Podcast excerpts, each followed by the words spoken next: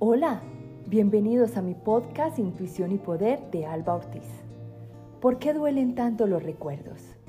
Si analizamos a profundidad, los recuerdos siempre tendrán un significado que puede ser positivo o negativo. Y de hecho, este significado se lo damos de manera inconsciente y es que ambos están anclados a nuestra historia. Solemos tener recuerdos felices donde un simple aroma, un paisaje o hasta un movimiento de algún objeto o persona nos hace evocar momentos vividos y es ahí donde podemos suspirar o incluso darnos ganas de llorar.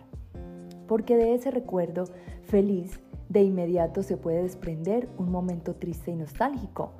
Al mirar atrás y evocar ese instante donde fuiste quizá a un sitio soñado con la persona que creíste indicada y eterna en tu vida y que ya no está.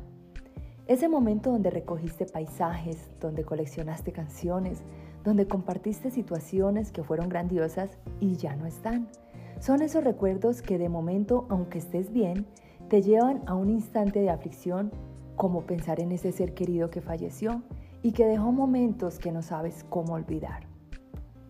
Pero la verdad es que no es necesario hacerlo. Basta con transformarlos en experiencias que te harán avanzar con más experiencia en tu cotidianidad. Es evolucionar y saber que todo aquello fue importante en tu vida y que habrán momentos soñados que quedan en fotografías que si bien puede romper, evaporarse en el desgaste del tiempo, quedarán siempre inmortalizados en tu memoria.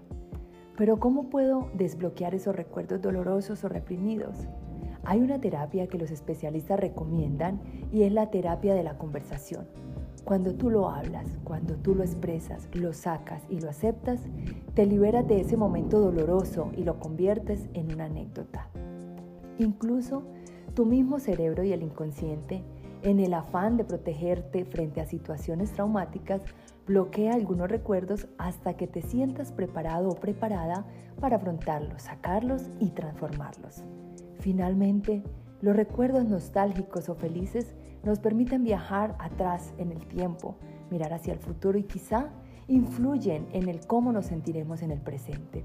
Y es importante porque también nos llevan a conectar con nosotros mismos a lo largo de la vida, así como con los demás.